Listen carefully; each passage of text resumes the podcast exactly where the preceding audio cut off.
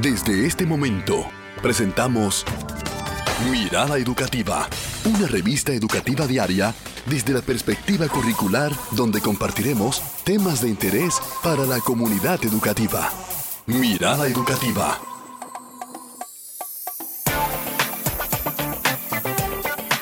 Muy buenos días, comunidad educativa de República Dominicana. Sean todos bienvenidos a su programa Mirada Educativa, un programa abierto, reflexivo e interactivo. Y le damos inicio a este programa especial el día de hoy porque vamos a compartir con la escuela, pues hoy vamos a tener a los protagonistas del sistema educativo dominicano. Leonicio Mena, ¿cómo estás? Muy bien, buenos días comunidad educativa de la República Dominicana. Buenos días a siempre a todos ustedes que están en sintonía y hacen de nosotros un programa abierto, reflexivo e interactivo, radio educativa. Se enorgullece de recibir en esta cabina a una gran cantidad de estudiantes que representan un centro educativo, el Centro Educativo Marillac, que nos recibe y siempre nos acoge. Recientemente estuvimos allá en una transmisión en vivo y nos mostraron su amor y su respeto a, lo que hacen los docentes desde su quehacer, desde su práctica docente, desde su amor a los estudiantes, nos han mostrado que la razón de ser del sistema, los estudiantes tienen mucho talento. Y este centro hoy precisamente en esta cabina lo demuestra y nosotros volvemos a darle un gran aplauso a ese grupo de estudiantes que recibimos aquí y que vamos a permitir que ellos mismos se presenten. Bueno, yo diría que ellas. Ellas, sí. muy buenos días, mi nombre es Elin Valenzuela y el día de hoy me siento muy feliz, motivada y agradecida por la invitación, porque debemos de dar honor a quien honor merece, como las mujeres de febrero. Aileen, tu primer día en radio, ¿eh? Muy buenos días, mi nombre es Alicia Aquino y me siento muy agradecida de estar hoy con ustedes compartiendo este espacio para hablar de esas mujeres que definitivamente marcaron nuestra historia y en el día de hoy las recordamos como somos buenos dominicanos. Excelente. Muy buenos días, mi nombre es Isabel Figuereo, soy de primero de secundaria y yo me siento sumamente emocionada, agradecida, honrada por esta gran invitación para dar algunos datos, para dar a conocer algunos datos interesantes sobre estas maravillosas mujeres que sin nuestra, que sin ellas nuestra patria, nuestro país no sería el mismo. Muy buenos días, querido público. Mi nombre es Yuleiri Alba y me siento muy contenta, emocionada y agradecida de estar aquí con ustedes compartiendo este maravilloso espacio para hablar un poquito acerca de estas mujeres que con su valentía, amor y entrega hacia la patria lograron marcar lo que es un antes y un después en nuestra amada Quisqueya. Bueno, el honor es nuestro. Eh, de contar con la participación de ustedes, niñas talentosas, que probablemente no son eh, esas mujeres de febrero, pero sí podemos modelar los valores que sí estas mujeres pues pudieron brindar a lo largo de este proceso de independencia y que yo sé que cada una de ustedes hace y que aporta eh, con, con su día a día a que esto sea así. Y ya para entrar un poquito así en materia, ¿cómo llegaron estas heroínas a ser parte de la historia? Eh, hoy queremos recordar a nuestro país la valentía de grandes mujeres, tales como María Trinidad Sánchez, Juana Saltitopa, Concepción Bona y, por supuesto, María Baltasara de los Reyes. Yo les estaré hablando yo les estaré hablando sobre María Trinidad Sánchez, que fue tía de Francisco de Rosario Sánchez, padre de la patria. Venía de una familia apegada, entregada a los ideales de la libertad y a los ideales de Duarte. Yo considero a María Trinidad Sánchez una mujer digna de admiración, ya que ella fue la primera víctima del régimen político en 1845 mientras nuestro país era dirigido por el ex comandante Pedro Santana. Excelente, excelente. ¿Otra que quiera destacar? ¿Sí? Sí, eh, yo estaré hablando de María Baltasara de los Reyes. Ella fue una gran mujer, ya que ocultó a Duarte en su casa, que estaba justo al frente de la casa de su familia. Y mientras era perseguida por unos hombres. Además, fue la primera mujer en la guerra, o sea, la primera militar, y estuvo presente la noche del 27 de febrero con su fusil en la mano. Mira, eh, antes de continuar con ella, vamos a, resaltar esta parte, porque a veces nosotros entendemos que las mujeres estuvieron solamente en, la, en esa parte detrás y que no estuvieron en esa noche. Sin embargo, ella nos dice eh, que esta mujer estuvo ahí. ¿Cómo es el nombre de ella? María Baltasara de los Reyes. Y yo quiero que tú vuelvas y nos diga cuál fue el papel esa noche, qué tenía ella en mano, porque como le decía, un fusil. Eso, eso, eso, eso demuestra la valentía de, de la mujer, de febrero y por eso nosotros la resaltamos en este Pero también destacar, Leonicio, que aunque no tuvieran un fusil y si tuvieran ollas, si estuvieran teniéndole la ropa limpia, eso también es importante porque eh, tener el cuidado de que estén bien alimentados, pues también es una labor y en un momento donde tenían que hacerlo a escondidas, eso también la hace valerosas. Aparte de eso, de Concepción Bona se recuerda que tuvo que ser amarrada por su padre la misma noche del 27 de febrero, ya que este señor, que temía por la vida de su hija, como ella era una persona tan rebelde y que se negaba rotundamente a abandonar sus ideales patrióticos, su padre se tuvo que ver obligado a accionar y dejarla así por varios días. De hecho, fue muy fuerte cuando la amarraron pero debemos de entender también de ponernos en el papel de esas mujeres, ya que fue algo por lo que ella quería y dio la vida inclusivamente. Concepción Bona quería ver su obra, quería ver ese paño bélico ardiendo en la República Libre que tenemos hoy. Ella fue una mujer muy fuerte, ella quería ir, quería pelear por la patria que hoy estamos disfrutando gracias a ella. Exacto, por eso mismo Concepción Bona desde pequeña demostró su gran amor hacia la patria. Precisamente por eso se dedicó a confeccionar la bandera junto a su prima María de Jesús Pina y junto a otras mujeres como María, como María Trinidad Sánchez, Isabel Sosa, siguiendo todas las directrices dadas por Duarte. Excelente. Mire, yo quiero que ustedes eh, ese, ese pensamiento de Concepción Bona, ese amor a la patria, ¿cómo ustedes hoy día desde la realidad como estudiantes, desde su quehacer, cómo ustedes pueden y viven ese amor desde lo que ustedes hacen como estudiantes en su centro y también en, la calle, cuando están caminando en algún sector. Sí.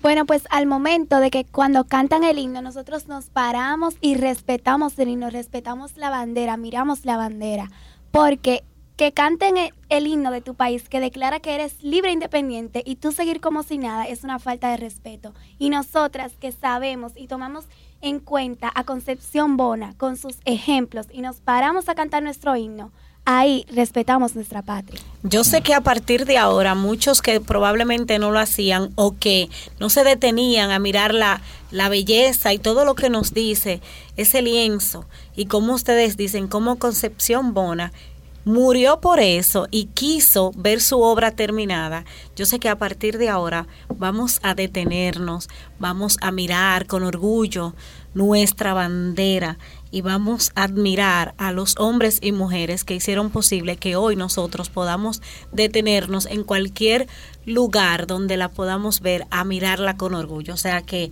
ustedes de verdad que motivan a que podamos hacerlo.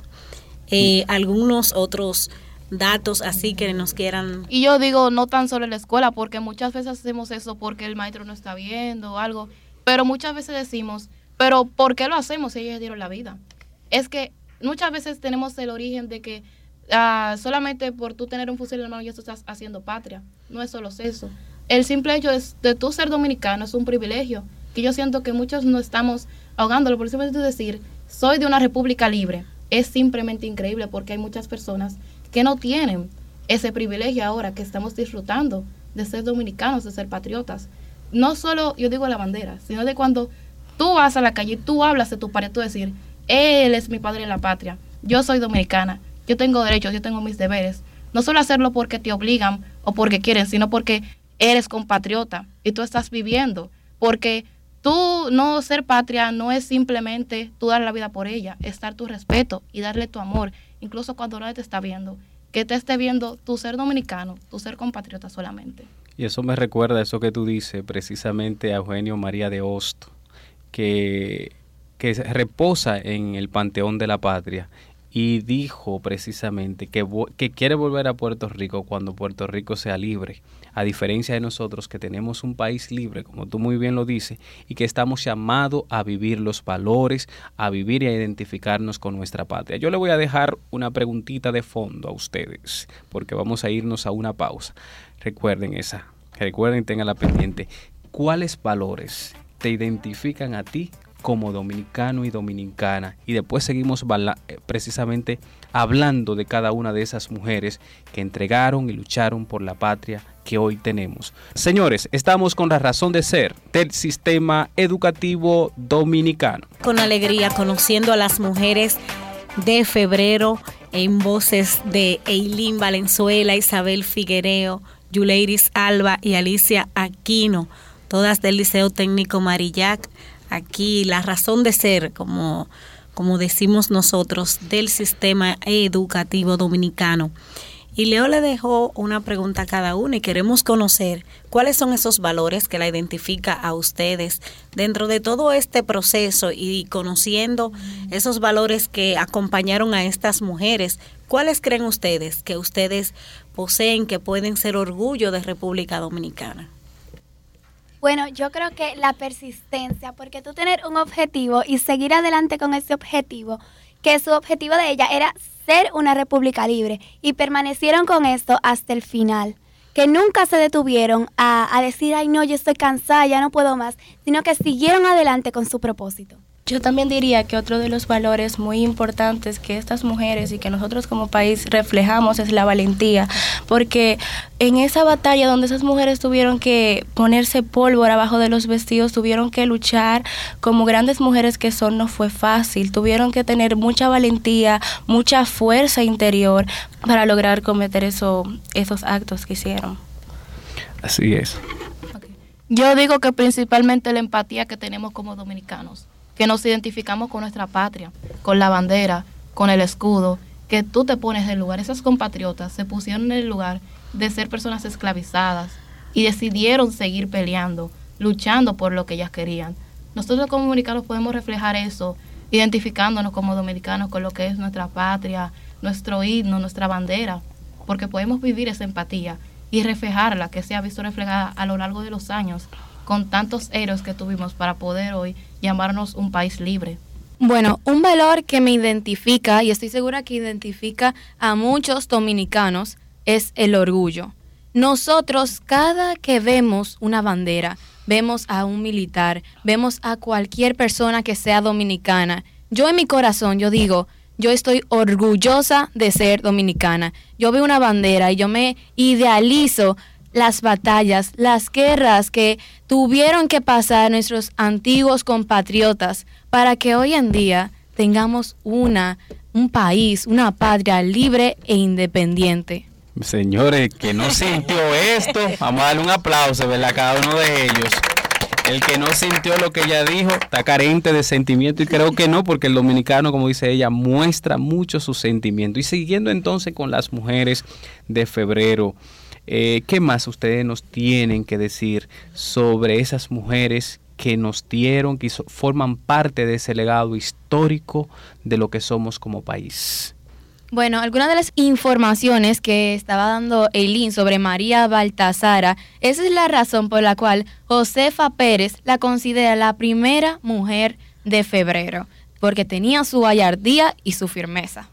Sí, ella, al igual que Baltasara, era de las que elaboraban cartuchos y se, se colocaban pólvoras debajo de la falda para la guerra. Imagínate que tú estés caminando por la calle y venga un militar y te diga en alto y tú con esas pólvoras debajo de la falda. Era fuerte la situación, teníamos que tener mucha valentía. Sí. Yo digo que también resaltando esa valentía, yo quiero hablar de Juana Saltitopa, que tal vez no tenemos mucha información de ella, por esa mujer tenemos que tener en cuenta que ella en medio de la guerra ella bajaba al río con los cañones y todo disparando a buscar agua. Ella era la encargada de cuidar a los soldados, de de, todo lo que estaban ahí. Y yo me imagino lo fuerte que debe de ser que tal vez uno, se, uno tranquilo estando, tal vez escuchamos un ruido fuerte y nos asustamos, pero esa mujer literalmente en medio de la batalla, ella bajaba a buscar agua, a cuidar a esos soldados. Yo digo que también eso es un ejemplo muy grande de fortaleza eso debió ser una situación muy estresante para cualquier persona. Incluso ella era llamada la coronela, porque esta mujer tenía un fuerte carácter.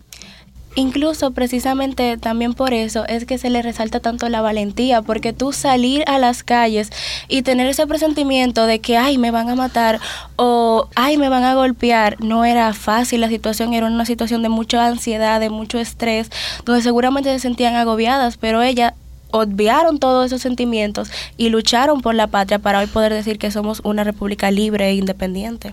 Señores, una república libre e independiente. Así somos y así queremos ser y para eso luchamos.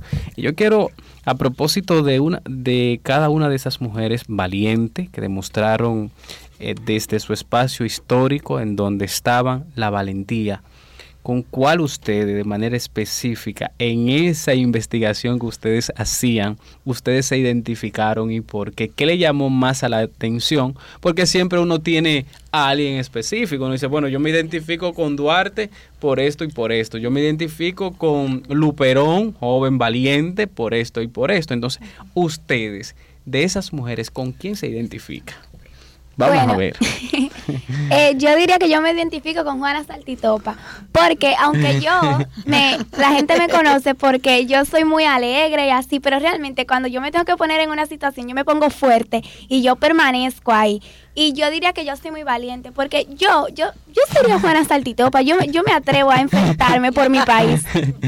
Sí, oye señores, yo sería Juana Saltitopa. De hecho, ahora que tú resaltas eso, el, el nombre de ella no era en realidad Saltitopa. Saltitopa. Ella le pusieron saltitopa porque decían que de pequeña era tremenda la niña. que se ponía a treparse para los árboles, a saltar y rabiar. Decían saltitopa, bájate de ahí. Eso era interesante, fuerte. Sí. ¿Y tú con quién te identificas a propósito de? Yo, a propósito, yo, yo digo que yo me identifico con María Trinidad Sánchez. Oh. Yo digo por los valores que ella transmitía, porque ella la fusilaron y ella nunca, nunca en ningún momento se dio para atrás. Ella quería que su voluntad se cumpliera. Y entonces, aparte de eso, también a su sobrino lo fusilaron. O sea que ese amor familiar, todo eso, toda esa, todo que destruyeron una familia para formar una patria. Y yo me identifico con eso, por la perseverancia que ella tenía, por esa empatía de ser dominicana. Ya que yo, yo soy una persona como que media asustadiza, pero tengo mi perseverancia. Y cuando yo logro un objetivo, yo me comprometo, yo digo, yo quiero hacer esto. Juana Estupa dijo, ella dijo, María Trinidad Sánchez, ella dijo, yo quiero una república libre, yo quiero cumplir mi voluntad, lo voy a lograr. Sí, e, ese sonido, señores, que ustedes escuchan a la mesa es que ella pone énfasis en eso. O sea, ella lo dice de corazón, Así lo siente y lo transmite. Y eso es interesante. Vamos a ver usted, que ya quiere decir con quién se identifica. Eh, bueno, yo me identifico también, como dijo mi compañera Alicia, me, me identifico con María Trinidad Sánchez por su perseverancia. Hay momentos en la vida y más en la vida educativa, en la vida estudiantil, en las cuales tenemos que pasar por cosas, por algún tipo de estrés, porque tenemos que aprendernos esto rápido, por esto y lo otro. Entonces, hay veces en las cuales nosotros como estudiantes pasamos por situaciones en las cuales nos dicen, tú no puedes hacer esto, pero ¿por qué? Yo soy yo y yo voy a hacer esto claro, sin que afecte a las demás personas, pero que una persona me quiera bajar, quiera bajar mi autoestima, eso yo no lo voy a permitir. Todos tenemos el poder de decir yo puedo hacer esto y la fortaleza. Aparte de que una de las cosas que estas grandes mujeres vivían era la elevada expresión de lo que es el liderazgo femenino, fe y perseverancia, Señores, ustedes saben lo que es estar en una situación en la cual tu cuerpo sangra de dolor y tu mente solo piensa en libertad, la felicidad de los demás. Eso es algo que llena mi corazón de orgullo. El ser dominicano, mi gente, nuestro país ha pasado por múltiples guerras, batallas, solo por nuestra felicidad. Y yo digo ahora Yo estoy orgullosa de ser dominicana. Ah, pero excelente. Hay que poner la cancioncita de fondo dominicana y hay, que ponérsela de fondo. Vamos a escuchar. Y con ese orgullo yo también yo me identifico con Concepción Bona por su persistencia en la meta que ella quería lograr, porque durante la batalla ella tenía 19 años, pero después de ese proceso ella se convirtió en educadora en una profesora de una escuela de párvulo junto con su primo y fue expandiendo esa, esa enseñanza, esos ideales patrióticos a las siguientes generaciones futuras. Entonces yo me identifico por ella, por esa persistencia que ella tenía en hacer énfasis de la libertad, de la patria y pasarlo a las demás generaciones. Señores, ¿y ustedes con quién se identifican? Aquí en cabina todo el mundo está petrificado, prácticamente perplejo al escuchar estos estudiantes que muy bien y sobre todo, señores, en un mundo, en un contexto social, económico, político, histórico, en donde a veces creemos que los ideales se han ido, se han ido y han desaparecido. Nosotros escuchamos a jóvenes que están creciendo con esta formación y con estos valores identificarse con ese amor a la patria. Nosotros que a veces tenemos una cultura del pesimismo, que creemos que todo está perdido, que, nuestros jóvenes están perdidos, cosa que siempre desmentimos acá categóricamente porque nuestras universidades, nuestros centros siempre están llenos de jóvenes que están forjando un mejor futuro. Lo que pasa es que el mal siempre hace ruido, pero el bien siempre trabaja en silencio.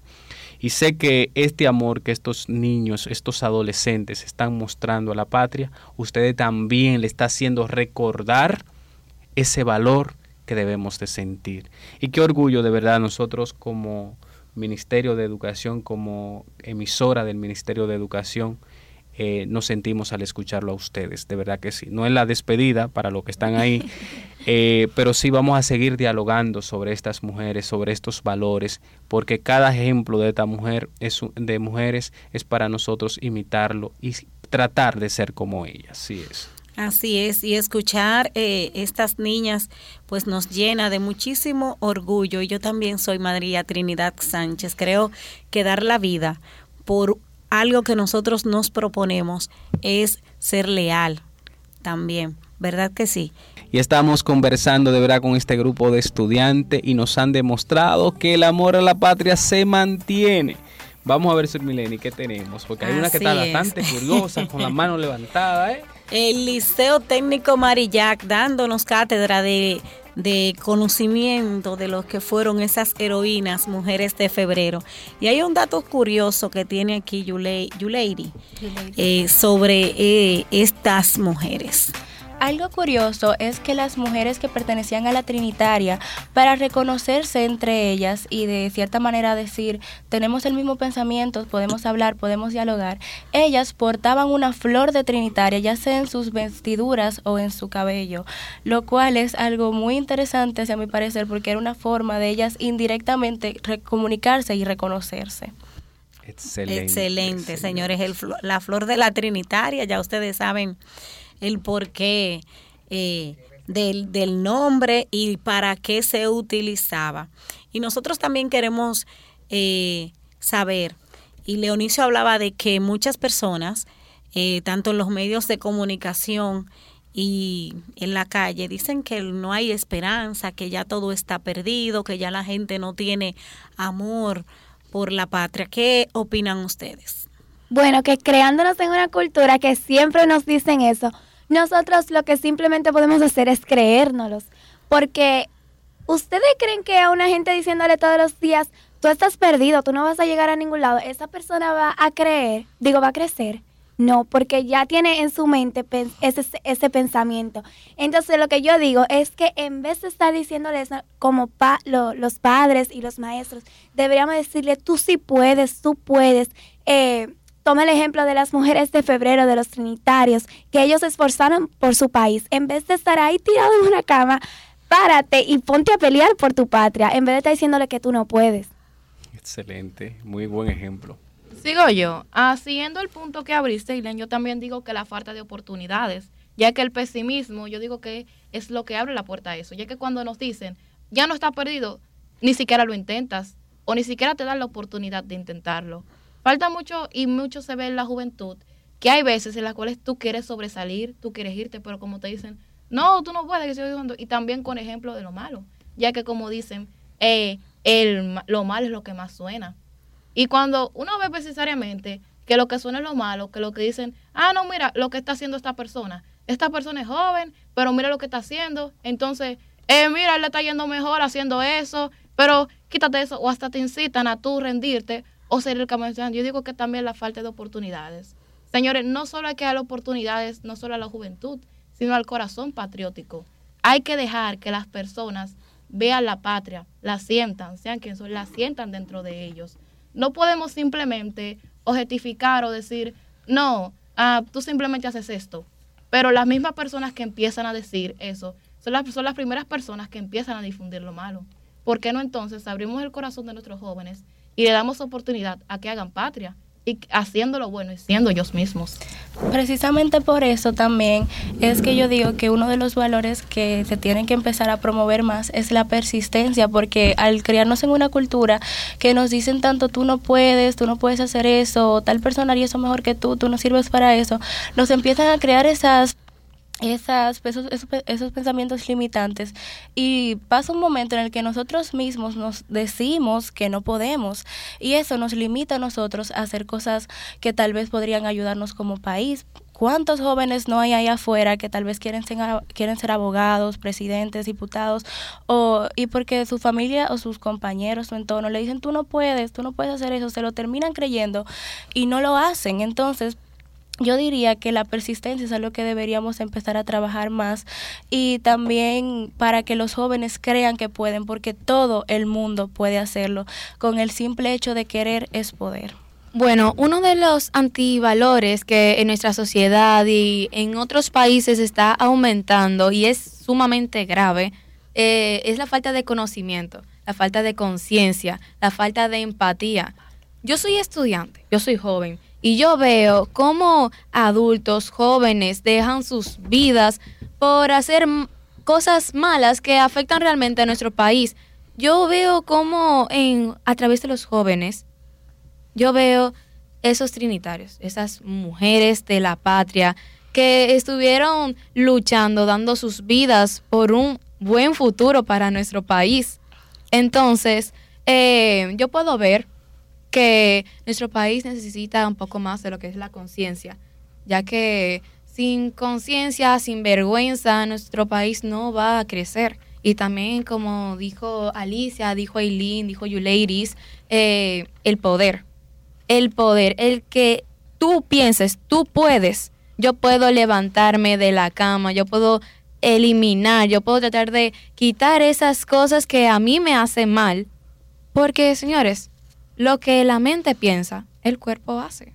Bueno, Leonicio Mena, el, el mensaje está claro. A nosotros los comunicadores, a la gente que vive diciendo, cambiemos, cambiemos nosotros la forma de decirle a nuestros jóvenes que no pueden, que todo está perdido, porque ellos están esperando de nosotros palabras de esperanza, palabras positivas.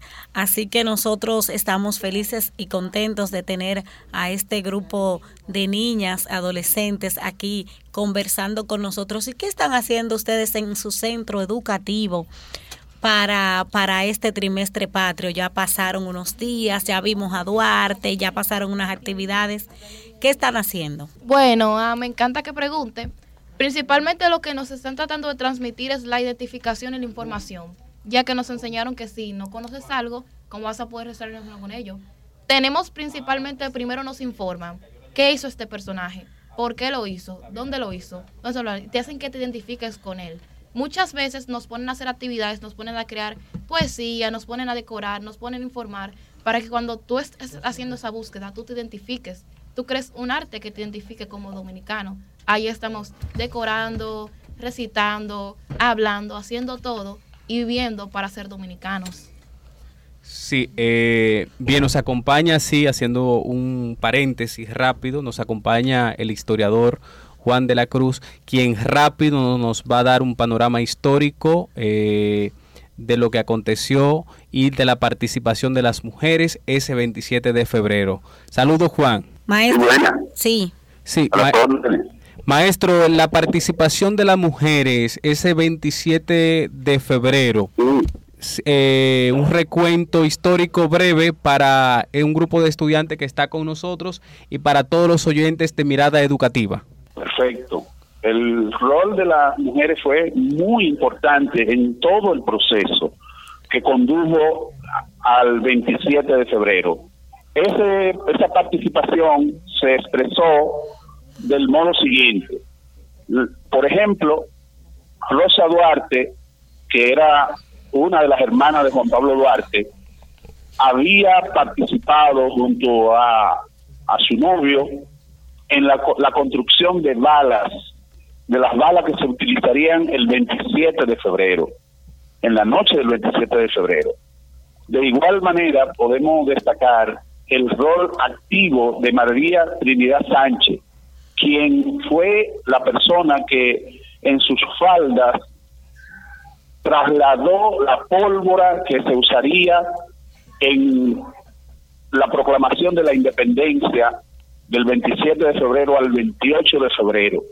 De igual manera, hay que destacar el rol activo que tuvo Baltasara de los Reyes, quien en cuya casa fue donde Juan Pablo Duarte logró, eh, vamos a decir, burlar a las tropas haitianas en 1843, previo a la independencia, esta señora Baltasara de los Reyes era la madre del, de uno de los de las personas más destacadas, Juan Alejandro Acosta, que fue quien fue a buscar a Duarte tras la independencia de la República.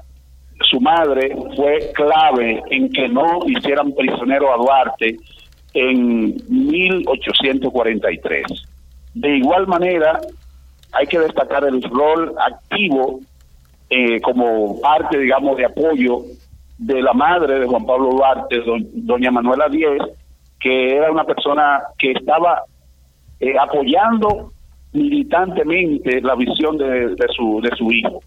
De igual manera hay que destacar en esa noche del 27 de febrero el rol de Ana Valverde, por ejemplo, que fue una persona que hizo vigilancia eh, en esa noche con fusil en mano y fue una persona clave también en todo el proceso, eh, diríamos, de lucha por la consolidación de la independencia. Maestro, queremos agradecer su participación y vamos a, luego en otro momento vamos a tenerlo para conversar directamente y así también podamos tener esta reflexión con, con, los estudiantes para que conozcan esta participación activa de las mujeres. Perfecto. Gracias, maestro, por siempre estar a la disposición y sabemos que está precisamente colaborándonos en una actividad nuestra. Perfecto, siempre las órdenes. Gracias, le agradecemos al maestro Juan de la Cruz, fiel colaborador de nosotros en Radio Educativa. Así es. Y de esta manera también, señores. Pues agradecer también al Liceo Técnico Marillac en nombre de Eileen, Isabel, Yuleiris y Alicia. Señores, gracias por estar aquí con nosotros y también los maestros que acompañan aquí. El maestro Luis Manuel, Lisania Rivas. Sí, Rivas. Dios mío, fue mi compañera de trabajo también en, La Paz. Gracias, maestra, por estar con nosotros. De verdad, la colaboración del centro y la disposición con nosotros eh, para traernos tan hermoso tema. Hay que decirle que ese contenido del día lo prepararon ellas directamente con todo el, guion. O sea, que se están haciendo especialistas en guiones por igual. Así que gracias de verdad la participación con ustedes. Por asunto del tiempo no vamos a poder seguir eh, dialogando, que sería un gusto para nosotros, un placer. Bueno, y agradecer a ustedes la sintonía de siempre. Recordar que tienen una cita con nosotros de lunes a viernes de 11 a 12. Mirada Educativa. Hasta mañana. Somos, somos Mirada Educativa, un programa abierto, reflexivo e interactivo. Mirada Educativa.